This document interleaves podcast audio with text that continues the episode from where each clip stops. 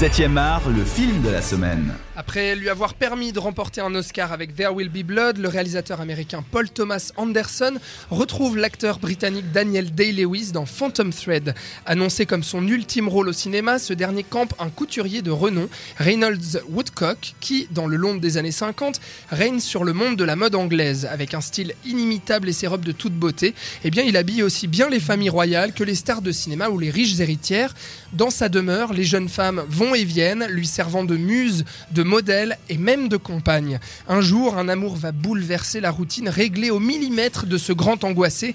C'est la jeune et belle Alma, incarnée par Vicky Creeps, qui va vite être perçue comme une menace par la sœur de Reynolds, Cyril, jouée par Leslie Manville. Sur la musique de Johnny Greenwood, guitariste de Radiohead et compositeur attitré du réalisateur, on retrouve l'élégance et la grâce de Paul Thomas Anderson dans un film qualifié de chef-d'œuvre absolu par la grande majorité de la critique internationale. Sorti hier en salle, on débat de ce Phantom Thread avec Patrick et Florian qui vont m'aider sur ce coup parce que personnellement, eh bien, je suis passé totalement à côté du film et de ce qu'il voulait me transmettre. Euh, Florian, pour commencer, on retrouve quand même euh, le style de Paul Thomas Anderson euh, ici. Toi qui es, qui est un grand fan, je le sais, est-ce qu'on retrouve plutôt le cinéaste de There Will Be Blood, plutôt le cinéaste de The Master dernièrement? Qu'est-ce qu'on retrouve ici de, de la patte Anderson? Moi, je trouve que ça ça correspondrait plutôt à The Master d'un point de vue visuel et de mise en scène. Et je trouve qu'il arrivait, en fait, j'ai l'impression que ça fait longtemps qu'il essaye d'arriver vers un, classicisme ou un espèce d'hommage au cinéma américain de l'âge d'or. Donc là, je parle au niveau vraiment de la mise en scène. Et il y est arrivé avec ce film, parce que je trouve qu'en tout point de vue, techniquement, c'est grandiose. Il y a rien, il y a rien, il y a rien qui ne va pas. Ouais. C'est d'une grâce, c'est d'une splendeur incroyable. Je, et c'est d'une fluidité aussi. Il n'y a aucun instant où, ça, où c'est trop lourd, où les plans sont trop insistés. Au contraire, c'est d'une subtilité effarante. Euh, ce qui va vachement bien donc avec le script qui aussi lui est une subtilité mhm. effarante.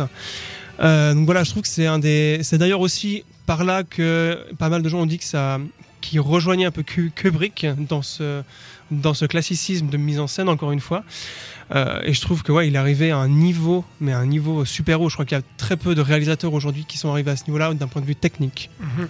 Euh, est-ce que tu partages, Patrick, euh, ce que dit Florian en tout cas là-dessus? C'est-à-dire que sur, la, sur la forme, eh bien l'emballage, c'est vrai qu'il est difficile à critiquer, il est magnifique, mais est-ce qu'au final, ce côté hyper millimétré, un petit peu comme la vie de, ce, de ce grand couturier, est-ce que ça ferait pas un peu défaut au film ou est-ce que pour toi c'est au contraire la grande qualité?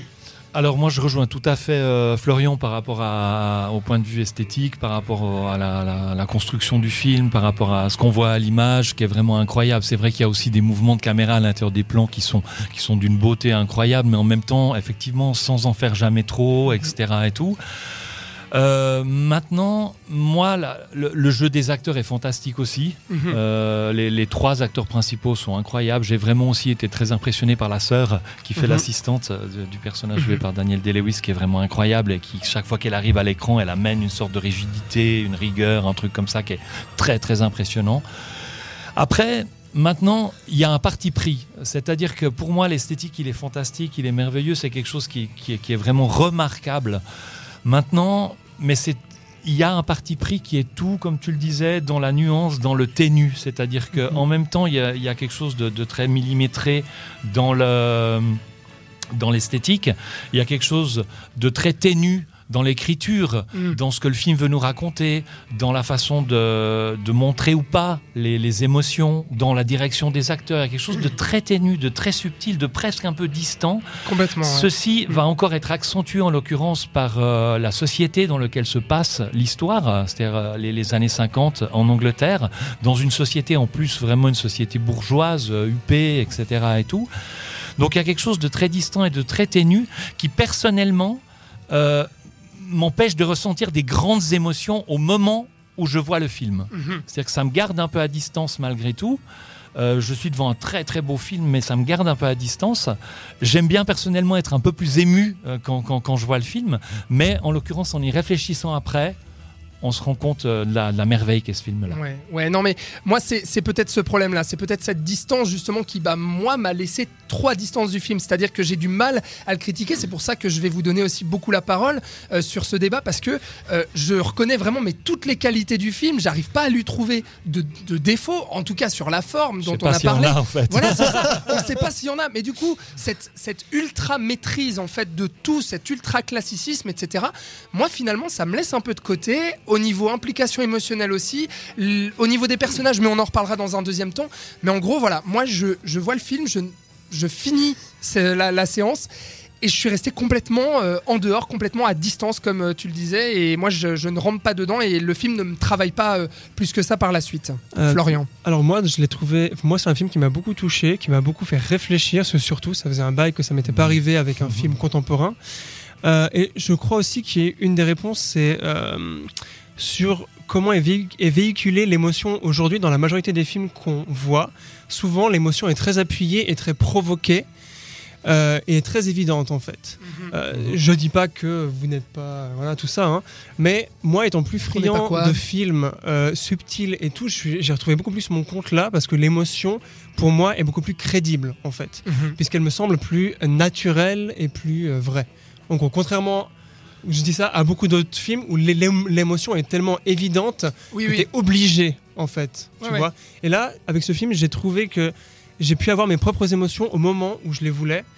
Euh, dont justement ce truc super millimétré, d'où ce paradoxe euh, qui m'a encore plus waouh.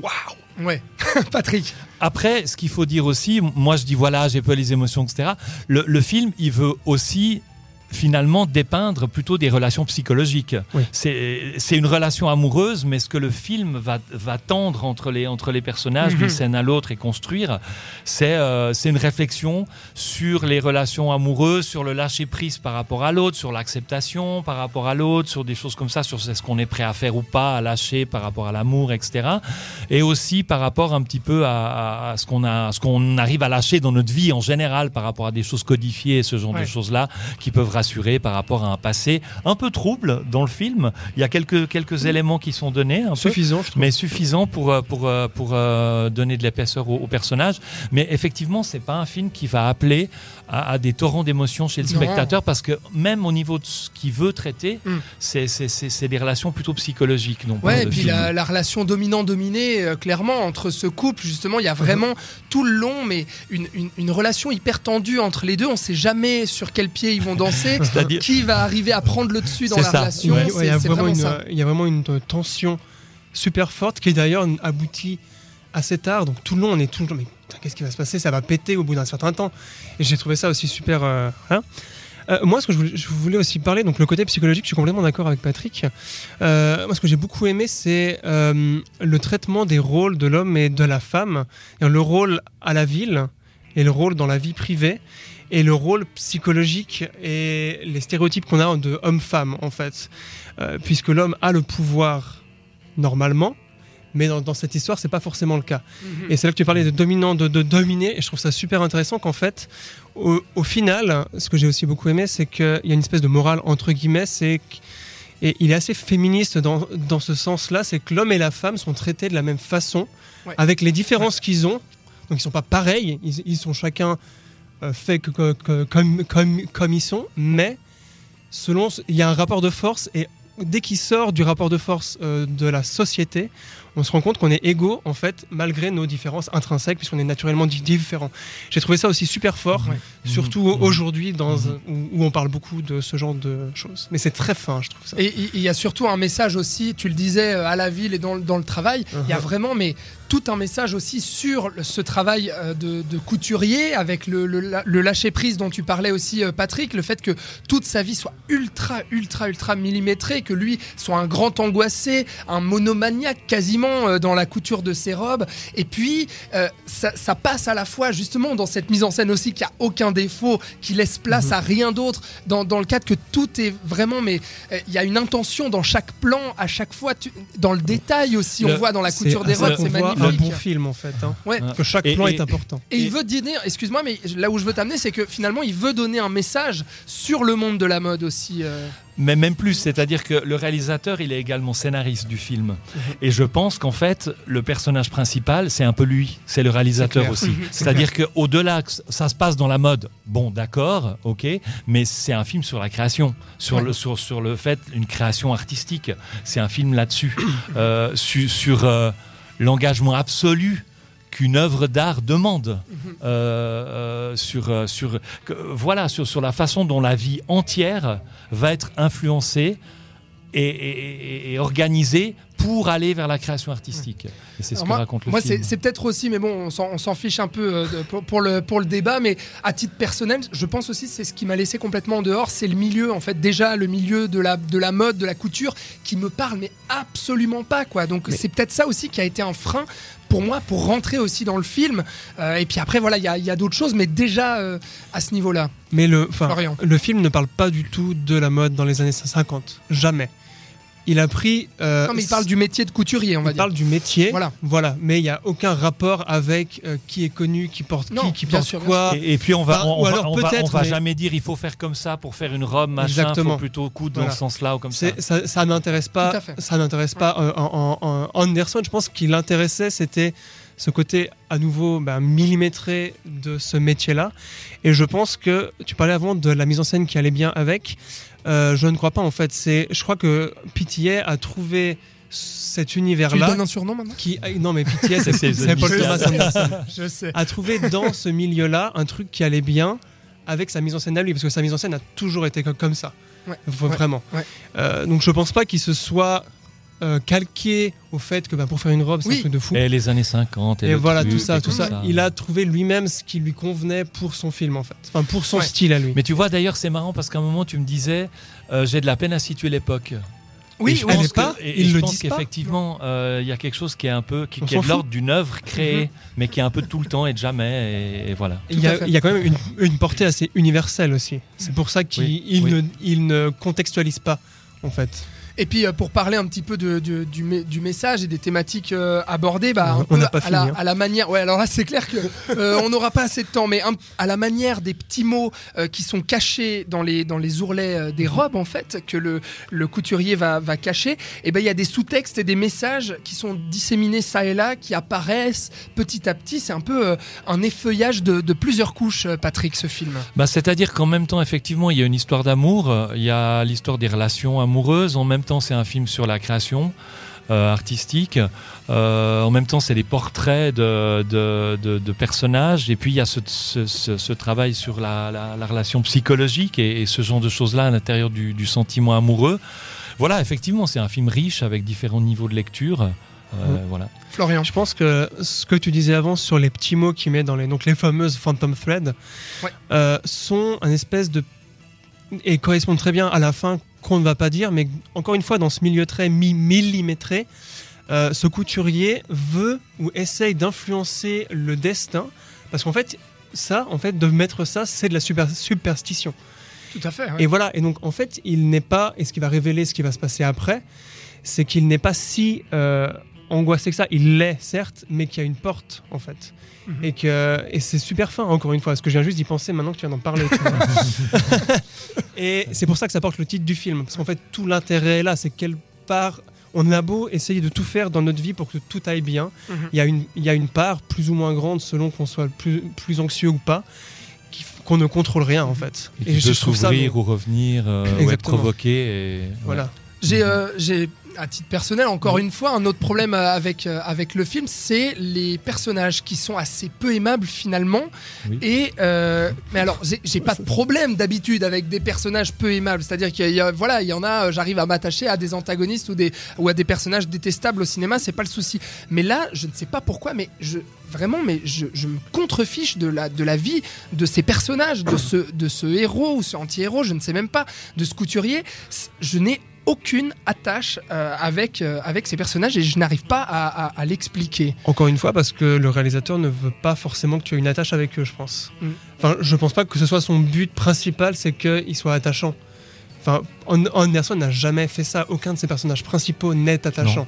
Quand ils pensent Boogie Nights, There Will Be Blood. il y a un moment, où il faut qu'on ait envie de les suivre aussi, qu'on ait envie d'être avec les personnages, de se questionner avec eux sur leur psychologie, sur tout ça.